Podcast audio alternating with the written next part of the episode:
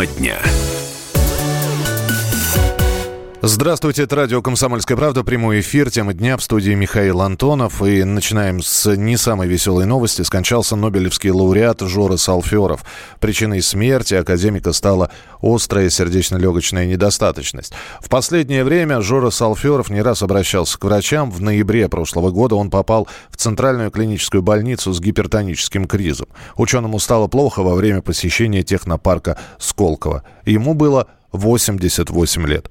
Давайте вспомним достижения Жороса Алферова.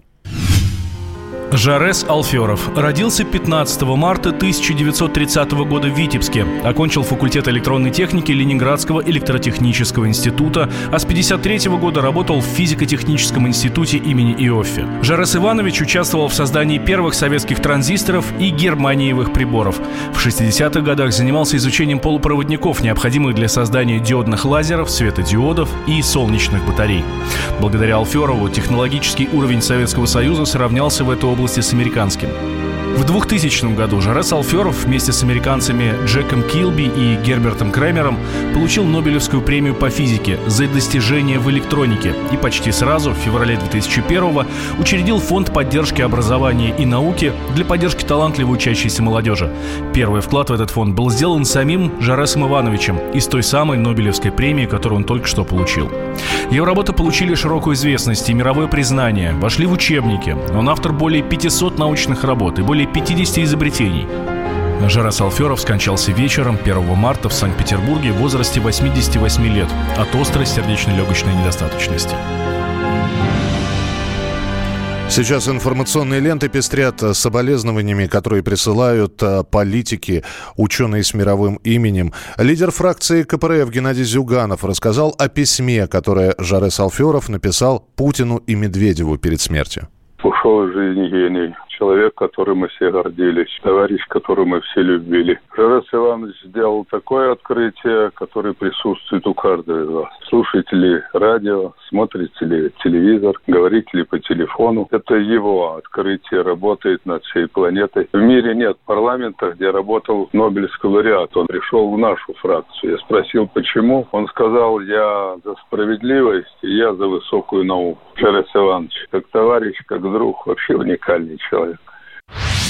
Мы вместе с ним подготовили закон образования для всех. Мы до конца его не провели, но это своего рода памятник Алферову, потому что такой закон гарантирует каждому, вплоть до высшего, бесплатное образование и первое рабочее место. Алферов создал уникальный университет, в котором соединил талантливых физиков и математиков, школьную программу, университет и академическую науку, и опытное производство. На мой взгляд, это будущее для учебного процесса процесса, своего рода завещание Федора Ивановича. Президент Российской Академии Наук Александр Сергеев назвал огромной потерей для науки смерть Жареса Алферова. Жарес Иванович человек самого высокого калибра, человек, который очень активно развивал не только нашу науку и образование, он создатель Питерского академического университета, который он долгие годы возглавлял. Жарес Иванович, конечно, был наиболее выдающимся представителем нашей науки, который со всей своей энергией, активностью защищал в сложных экономических условиях нашу науку, и благодаря его такой позиции нашу науку, и прежде всего фундаментальную науку в нашей стране сохранили. Поэтому нам будет, конечно, конечно, его очень не хватать. В ближайшее время станет известно и место проведения гражданской панихиды, и место, где будет похоронен э, лауреат Нобелевской премии Жарес Алферов. О нем вспоминает Вячеслав Никонов, председатель Комитета Госдумы по науке и образованию ушел один из самых выдающихся наших ученых. Это слава мировой науки. В значительной степени то, что мы сегодня говорим по мобильной связи, это в том числе и его заслуга. Это действительно был гениальный ученый, сильный, крупный политик, комитете по образованию и науке он работал в последние годы, вносил действительно большой вклад в законодательное обеспечение нашей науки. Огромная невосполнимая утрата для всей нашей страны, для, естественно, Государственной Думы, для нашего комитета. Вечная память о нем будет жить в наших сердцах всегда. Меняем тему. Российское правительство взялось за колбасу. И не только. Кабинет министров проверит качество вареной колбасы, сыров и мяса птицы. Такое поручение дал вице-премьер Алексей Гордеев. Цель – собрать объективную картину качества и безопасности продукции. В частности, какова доля фальсификата, как используются антибиотики и так далее. Проверка будет проводиться совместно в лабораториях Роспотребнадзора и Россельхознадзора. Дело в том, что данные у ведомств зачастую расходятся, как и методики.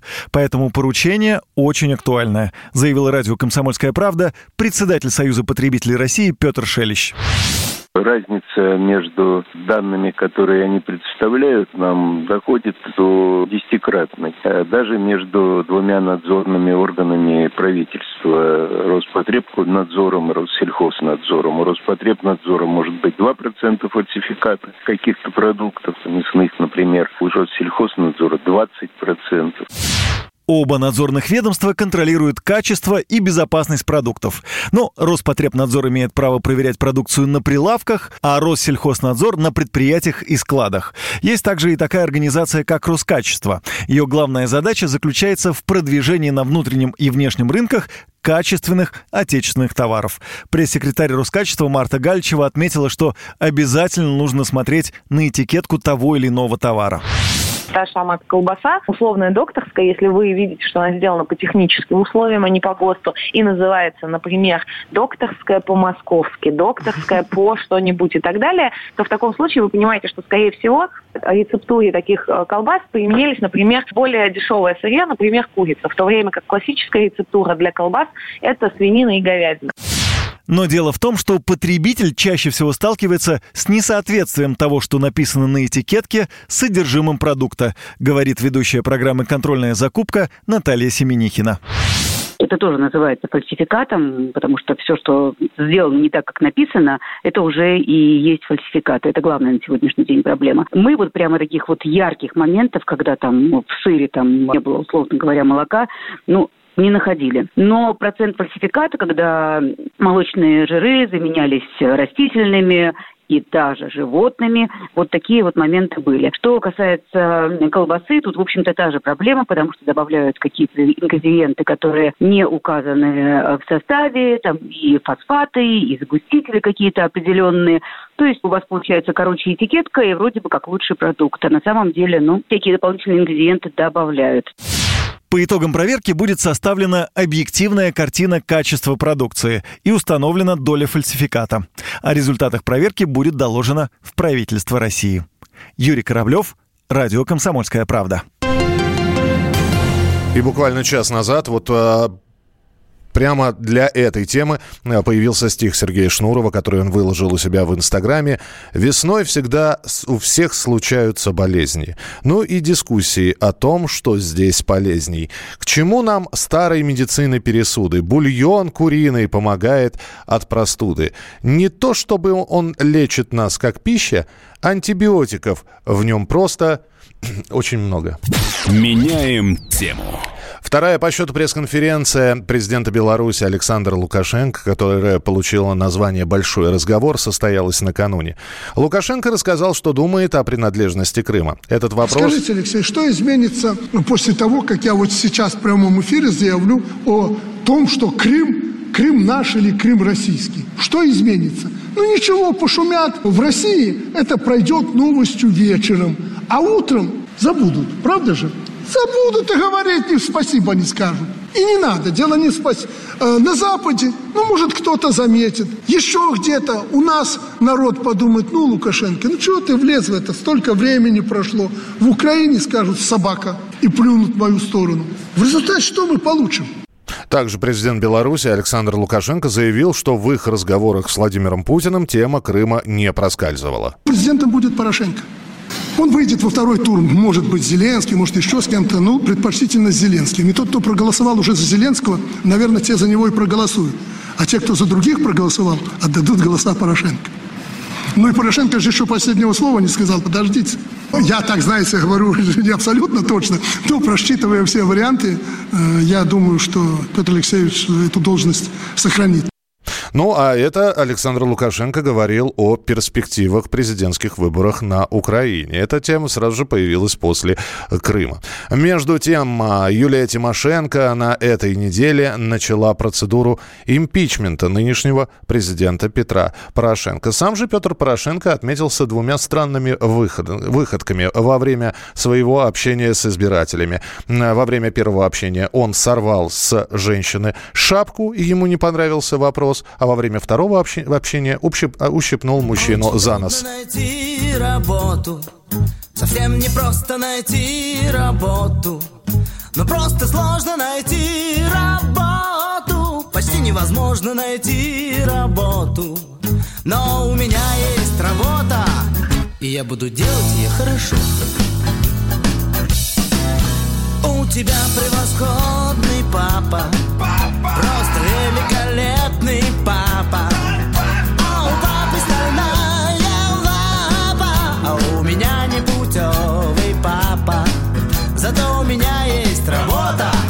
и я буду делать ее хорошо. Я не очень люблю порядки. Считай, совсем не люблю порядки. Но я люблю, когда все в порядке. Это кайф, когда все в порядке. Ведь у меня есть работа И я буду делать ее хорошо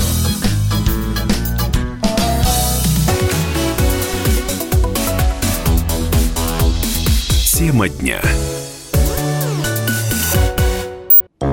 Британские ученые доказали – Главное вовремя.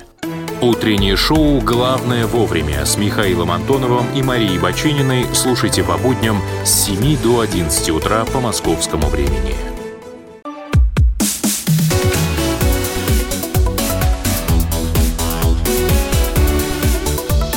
Тема дня. Итак, друзья, это тема дня на радио «Комсомольская правда» в студии Михаил Антонов. Несколько часов осталось до того момента, как в Красноярске дадут официально старт Универсиаде 2019 года. В Сибирь уже прилетели спортсмены почти из 60 стран. Более того, официальное открытие еще не состоялось, а игры уже идут. Например, соревнования по хоккею с мячом. И один из матчей мы можем вам объявить результат. Его сборная России разгромила Казахстан в первой своей игре на Универсиаде со счетом 9 1. Редактор «Комсомольской правды» Красноярск Елена Серебровская с нами на прямой связи. Елена, приветствую. А, всех приветствую, всем здравствуйте. Добрый день из Красноярска, Москве. А, что я хочу сказать? Да, действительно, церемония. До церемонии осталось всего несколько часов. Она начнется, обратите внимание, очень символически, в 20 часов 19 минут по красноярскому времени. И э, в новом дворце спорта под названием Платинум Арена. Кстати, этот дворец специально проектировали с учетом сегодняшнего события. Он вмещает около 6 тысяч мест. До 12 марта... Да. До 12 марта будут идти соревнования. Э, говорят, что город преобразился. Насколько это действительно заметно обычным жителям Красноярска? Да, и, и сами жители Красноярска очень заметили, улицы стали чистыми, их помыли. Ну, понятно, что когда мы ждем гостей, мы всегда к этому готовимся. Изменились фасады, очень, очень преобразился по красоте. А, вот сегодня вечером э, гости смогут увидеть, насколько ярким э, э, стал Красноярск в плане освещения. То есть мосты, а, здания, все подсвечены. А, просто, ну, знаете, в ночи все это сияет, горит, играет. И а, многие гости уже это оценили. В социальных сетях появились фотографии. Елена, и самый главный вопрос. Известны ли подробности, что будет интересного на церемонии открытия? Может быть, какие-то моменты уже объявили, что именно будет происходить во время старта универсиады? Вы знаете, это тайна за семью печатями, но э, нам удалось немножечко, немножечко у главного режиссера Ильи Авербуха узнать, что продлится э, шоу э, три часа, и э, там задействованы э, более 800 э, человек в подготовке. Но, повторяю, все содержится в большой тайне. Но мы сможем это увидеть во время трансляции. Будут транслировать на 60 стран мира. Спасибо большое. Елена Серебровская, редактор «Комсомольской правды» Красноярск. Ну а мы знаем, что режиссером универсиады от церемонии открытия стал известный фигурист и тренер Илья Авербух. За событиями с универсиады мы обязательно будем следить. Ну а пока... Меняем тему. Путешественников в Россию предложили привлекать едой. Бизнесмены призвали внести гастрономическое направление в число приоритетных. Основная цель – поддержать интерес иностранных туристов к регионам страны. Сейчас у нас выделено пять главных потоков – активный отдых, оздоровительный туризм, круизный, экологический и культурно-познавательный. А традиционное русское застолье почему-то осталось в стороне. Хотя оно вполне может затянуть в регионы не только иностранцев, но и россиян.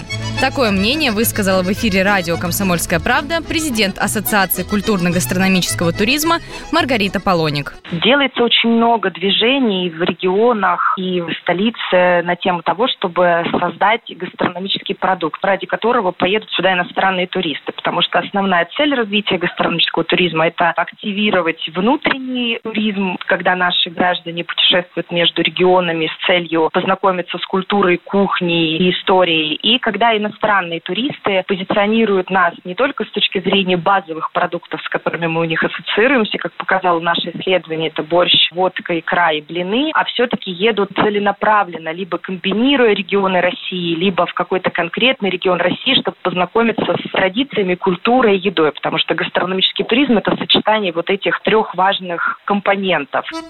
Однако сейчас в стране такой отрасли нет от слова совсем. А чтобы она появилась, нужно зрить в корень и полностью пересматривать систему образования российских поваров, считает президент Федерации рестораторов и ательеров России Игорь Бухаров гастрономии не равняется еда. Это подбор продуктов высокого качества и талант шеф-повара. Поэтому не все рестораны сегодня, к сожалению, гастрономические. И гастрономический туризм у нас сегодня, к сожалению, не развит. К этому нужно стремиться, к идеалу. Но пока мы можем только говорить, чтобы у нас была нормальная, качественная еда, чтобы она нравилась людям, чтобы они приехали в какую-нибудь гостиницу, там был прекрасный завтрак, а не те завтраки, которые бывают у нас. Необходимо полностью перестроить все образование в Российской Федерации по специальности повар. Прекратить учить людей по сборнику рецептур 1955 года. Тем не менее, в России гостям всегда рады и готовы предложить им самое лучшее, а еще самое вкусное и самое экологически чистое, что может удивить любого гостя. Это мнение бывшего шеф-повара Дома правительства России и личного повара Горбачева и Ельцина Анатолия Галкина. Это рыба наша, икра. Сейчас актуально стала вся дичь, лосятина, кабанятина, олени. Все производные из этих продуктов. Самый главный акцент э, идет из того, что выращено в экологически чистых местах. Самое главное правильно. Без химии, без добавок, на натуральном масле, на натуральных печках. Все уже наелись. Молекулярной кухней. Теперь немного статистики. Россия с каждым годом привлекает все больше иностранных туристов. За пять лет поток американских путешественников вырос на 40%. И что интересно, внимание к нашей стране подогревают не только крупные международные мероприятия, но и антироссийская политика американских властей. Это не мы придумали, это эксперты говорят. Валерия Лысенко, радио «Комсомольская правда». Меняем тему. Продолжается прямой эфир на радио «Комсомольская правда». Меня зовут Михаил Антонов. Правительство предложило создать реестр недобросовестных родителей. В список предлагается вносить имена людей, лишенных родительских прав, а также отстраненных от обязанностей опекунов или попечителей. Напомню, что разработать такой реестр Министерство образования и науки предложило еще два года назад. Предлагается, что изменения обеспечат полноту информации о детях и позволят исключить их передачу на воспитание тем людям, которые не могут быть усыновителями, опекунами или попечителями. В настоящее время информация о трудоустройстве и образовании взрослого человека заполняется в свободной форме. Поэтому зачастую нет полной картины о том, в какой семье воспитывается ребенок. Вот что про этот реестр говорит писатель, руководитель программы просвещения фонда «Арифметика добра» Диана Машкова В целом у нас ситуация очень тревожная с детьми в стране. И, к сожалению, домашнего насилия очень много. В кровных семьях э, дети страдают. И там по таким данным неофициальным около двух тысяч детей в год погибает в кровных семьях. Сейчас всплывают на поверхности всевозможные случаи в семьях опекунских, в том числе и в семьях усыновителей. Где-то должно быть зафиксировано и к людям более осторожное отношение. То есть нельзя вот так вот упустить эту ситуацию, чтобы в дальнейшем люди дальше тоже могли там как-то, я не знаю, свободно принимать детей, и это оставалось без контроля, без определенного. Наверное, это добавит вообще внимания просто к тем семьям, где сложности есть ну и осталось лишь добавить, что появление, по крайней мере, пробной версии такого реестра недобросовестных родителей ожидается уже в завершении этого года. А тем временем на Урале открыли тренировочную квартиру для приемных семей. Это просторная двушка площадью 85 квадратных метров с кухней, столовой, санузлом, со специальным оборудованием и прихожей. Об этом сообщает Департамент информационной политики Свердловской области. В комнатах есть вся необходимая необходимая мебель и бытовая техника. На стенах и на полу есть поручни для маломобильных людей. Вот этот вот проект тренировочной квартиры для приемных семей обошелся в 3 миллиона рублей. Там планируют подготавливать потенциальных пап и мам. То есть перед тем, как передавать детей им на поруки, им предложат пожить вместе вот в этой вот тренировочной комнате. Если люди готовы принять под свое крыло детей с нарушениями развития, если они пройдут испытания в этой тренировочной комнате, то органы опеки незамедлительно выдадут разрешение на усыновление или опеку над ребенком. В департаменте единственное, что отметили, что срок проживания в квартире будут определять индивидуально. Семьям выдадут кнопки вызова, по которым они смогут связаться со специалистами детского учреждения. Если эксперимент с подобными тренировочными комнатами или квартирами для приемных семей окажется удачным, то распространяться он будет не только на Свердловскую область. По крайней мере, как говорят э, сами люди, которые организовали такую комнату, они о ней сообщили в том числе и в Государственную Думу, и в Совет Федерации. Оставайтесь с нами. Это радио «Комсомольская правда». Это тема дня. Продолжение через несколько минут. Я у дедушки живу. Папа с мамой ходят в гости к нам. Стало модным одного малыша иметь всего подкинуть старикам.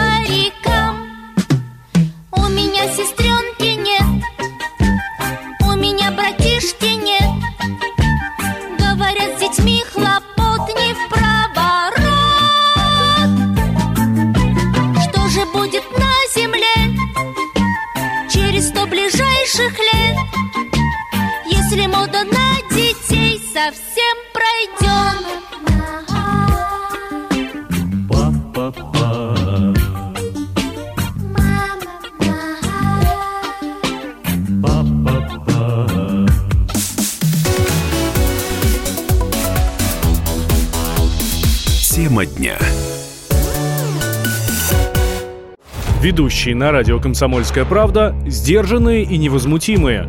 Но из любого правила есть исключение – дай по морде мне. Встань и дай. Хочешь стекло хочешь? такое? Давай. Он Что говно в эфир кидает? Я... Ты несешь какую-то хрень. Мы расстреляем его из водяных пистолетов мочой. Самый горячий парень радиостанции в прямом эфире. Исключение из правил с Максимом Шевченко.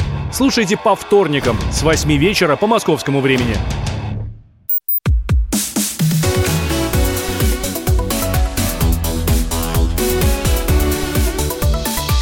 Тема дня. Итак, друзья, тема дня. Радио «Комсомольская правда». Прямой эфир. Меня зовут Михаил Антонов. Поговорим о футболе, о возобновлении чемпионата России по футболу. Второй круг э, чемпионата 18-19 годов стартовал накануне победой Анжи. Команда с минимальным счетом обыграла Оренбург. Сегодня вас также ждут матчи, один из которых закончился. «Зенит» в гостях обыграл «Урал». А уже через несколько минут на поле выйдут а, Тульский «Арсенал» и «ЦСКА». Также вы сегодня сможете посмотреть посмотреть встречи московского «Локомотива» и «Крылья Советов» в 16.30 по московскому времени и в 19.00 по московскому времени играют «Рубин» и «Ахмат». При этом возобновление чемпионата происходит на фоне очередной неготовности некоторых стадионов принять матчи. Тульский «Арсенал» вынужден играть в Чечне из-за некачественного газона на своем стадионе. Помимо этого отложено открытие стадиона «Динамо» и тоже из-за газона. Ну и Красноярский «Енисей» будет играть не дома, дома универсиада, а «Енисей» играет на соседнем стадионе. И тем не менее о явных лидерах и потенциальных аутсайдерах сейчас э, говорят очень многие эксперты. Э, и события, которые вокруг российского футбола разворачиваются, информационные события, они тоже имеются. Например, российские футболисты больше не считаются легионерами в чемпионате Белоруссии. Ну, это ответная реакция властей Беларуси на то, что сделали мы. Потому что несколько дней назад было принято решение не считать белорусских футболистов легионерами. Это решение было принято сначала Российским футбольным союзом, но и в ответ Белорусской Федерации футбола. Между тем, российская премьер-лига не будет показывать э, матчи все э, на центральных телеканалах, при этом они запустили свой YouTube канал. Матчи чемпионата страны, матчи премьер-лиги можно будет смотреть в Ютьюбе. Все это делается для популяризации, я цитирую, хорошего футбола для иностранных болельщиков. Первым показанным матчем стала игра Оренбурга и Анжи. Российские э, зрители сегмента Ютьюба не смогут увидеть эти матчи. Но здесь есть небольшая хитрость. Если у вас есть аккаунт в Ютьюбе, то в настройках вы можете найти строчку «Страна» и поменять страну Россию, например, на Занзибар. И тогда вы сможете смотреть прямые трансляции на YouTube-канале Российского футбольного союза. Итак, э, напоминаю, что сегодня состоятся игры 18-го тура. Э, уже сыграно Урал и Зенит, и Зенит победил э, благодаря одному голу в гостях. Иранский форвард форвард Сердар Азмун головой отправил мяч в ворота «Зенита». Это уже третий гол за новую команду. Ранее он оформил дубль в матче Лиги Европы против Фенербахче. А главные интриги нового витка чемпионата России в рассказе Андрея Вдовина, нашего спортивного обозревателя. Он с нами на прямой связи. Андрей, приветствую. Э, добрый день. А остались ли интриги? Да полно. Э, прежде всего, э, самая главная интрига, да, кто станет чемпионом. Эм, я напомню, что отрыв «Зенита» от Краснодара совсем-совсем небольшой, а там еще и ЦСКА догоняет, а там еще и «Спартак» может встрепенуться, а там еще и «Локомотив» не потерял надежды э, ввязаться в эту драку. И там будет все очень и очень плотно. А я напомню, опять же, «Зенит» э, провел неплохую трансферную кампанию, и при том, что считалось, зимой считалось, что у Симака, у главного тренера «Зенита», э, не очень прочное положение, что его могут, в принципе, от, отправить в отставку, если бы они не прошли бы в Лиге Европы э, в следующий раунд. Но там все закончилось отлично и хорошо для Симака, и кажется, что сейчас у «Зенита» появилось и второе дыхание, такое легкое дыхание, они немножко расслабились и готовы сражаться за титул. У «Зенита» сейчас 37 очков. А, э, на втором месте в числе догоняющих Краснодар с, 30, э, с 30, 33 очка у него и ЦСКА с 30 очками на третьем месте. Говорят, что тройка лидеров уже определена, равно как и тройка аутсайдеров. Ты согласен с этим? Или... Нет, не согласен, совершенно не согласен, потому что сейчас любой э, матч может изменить это, потому что завтра встречается Спартак с Краснодаром.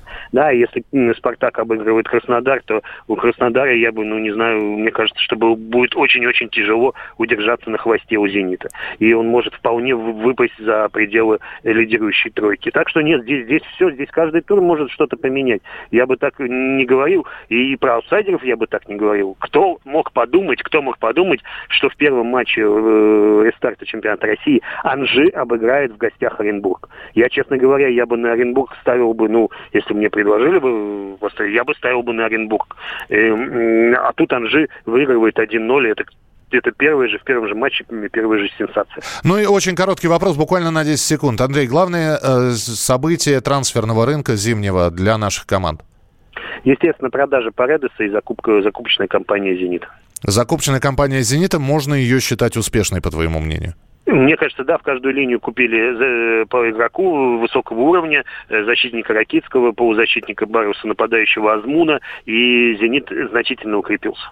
Это были новости а, второго тура, второго круга э, чемпионата России по футболу. 18-й тур возобновился. Мы будем следить обязательно за развитием событий и рассказывать вам о результатах матчей. Меняем тему. Росгидромет проведет масштабное исследование Арктики. Ученые проверят состояние и загрязнение окружающей среды в регионе. Это позволит совершенствовать систему гидрометеорологической безопасности. Правительство России выделило на эти цели более 800 миллионов рублей. Руководитель Росгидромета Максим Яковенко рассказал радио «Комсомольская правда», что в Арктику отправятся четыре экспедиции. В них будут участвовать не только профессиональные ученые, но и студенты. Арктика у нас кухня погоды. Экспедиция, которая в этом году начинается, это фактически возвращение полномасштабного масштабных исследований Арктики, которое было всегда. С начала марта из Мурманска стартует в район базирования между Шпицбергеном и землей Франца Иосифа. Там будет около трех месяцев НЭС вморожен в лед, и будем нагрузки на корпус смотреть. Это пригодится для оптимизации корпуса строящейся сейчас платформы. Вторая экспедиция из Архангельска стартует вокруг Новой Земли. Радиолекционный мониторинг и мониторинг загрязнения арктических морей. Третья экспедиция комплексная из Владивостока в Мурманск и обратно. Это исследование всех профилей течений, фактически дна, приливов, отлив. Четвертая экспедиция у нас есть традиционный плавучий университет. То есть это студенты и преподаватели. Проходит конкурс, отбирается программа. Около 30 студентов и 15 преподавателей в течение месяца работают на островах Северного океана. В этом году это будет Новая Земля и Шпицберген. А как считает вице-президент Ассоциации полярников России Владимир Стругацкий, в Арктике находятся значительные запасы нефти и природного газа, однако добывать их крайне сложно из-за суровых условий региона. Арктика – одна из крупнейших хранительниц полезных ископаемых, где сосредоточена огромная часть газа, нефти, других полезных ископаемых. Добыча осложняется прежде всего самими условиями Арктики. Очень мало пока опыта работы газодобытчиков, нефтедобытчиков дальнобойщиков в Арктике. Это ранее незнакомый людям процесс, поэтому во время таких научных экспедиций очень часто пытаются применить буксировку айсбергов, чтобы айсберги изменили свое движение, не нанесли ущерба буровым установкам. Вообще, арктический регион имеет важное стратегическое значение для многих стран из-за возможности развития экономики, рассказал профессор дипломатической академии МИДа Владимир Штоль. Важнейшее значение имеет логистические возможности региона. Это, прежде всего, Северный морской путь, который, конечно, может принести колоссальные финансы и экономию времени с точки зрения проводки судов, грузов из Атлантики в Тихий океан. Более того, идет определенная таяние льдов, увеличивается шельф, это значит экономическая зона увеличивается. И с точки зрения народно-хозяйственных планов, и с точки зрения военно-стратегического положения регион является одним из наиболее перспективных наиболее привлекательных для практически всех стран. Сегодня геополитическая напряженность в Арктике значительно возросла. Сразу несколько государств готовы отстаивать свои интересы в этом регионе. США обвиняют Россию и Китай в попытках получить господство над Арктикой, однако сами собираются отправить туда свои военные корабли, чтобы проверить способность людей и техники работать в высоких широтах, а также увеличить свое присутствие в регионе. Нарастить свои позиции в Арктике планирует и Великобритания. В Антарктиде льдины землю скрыли, Льдины в Антарктиде замела пурга. Здесь одни пингвины прежде жили, Ревниво охраняя свои снега. Ревниво охраняя свои снега. Как-то раз пингвины в полном сборе К морю на рыбалку побрели гурьбой Странную картину видят в море Огромный черный айсберг дымит трубой Огромный черный айсберг дымит трубой Струсили пингвины, что же будет? И откуда ветер к ним пригнал гостей?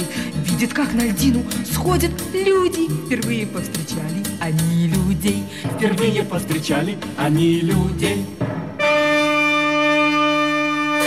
Люди их спугнули песни звонкой, Тишины разрушив многолетний плен. Небо затянули сетью тонкой, Развесив паутину своих антенн. Развесив паутину своих антенн. Но теперь в пингвинах нету страха, Радио послушать и они хотят. И черепичина в черных фраках Часами у поселка они стоят Часами у поселка они стоят свете знает эта стая. Ширится и знания, и кругозор Джаз пингвины знают. Баха знают. Стихи пингвины знают и знают спорт. Стихи пингвины знают и знают спорт. И с людьми пингвины ходят рядом Слушают усердно каждый день эфир и теперь пингвины людям рады Ведь люди для пингвина открыли мир Ведь люди для пингвина открыли мир Ведь люди для пингвина открыли мир Тема дня. Магеллан прошел вокруг света за три года, его знает весь мир. Фок и паспорту потратили 80 дней, и про них написали книгу. А с нами это можно сделать всего за полчаса. Знаменитые путешественники в прямом эфире расскажут, где побывали, что увидели и через что пришлось пройти, проехать, проплыть и пролететь. Совместный проект «Радио Комсомольская правда» и Русского географического общества «Клуб знаменитых путешественников». Отправление каждый четверг в 12.05 по Москве.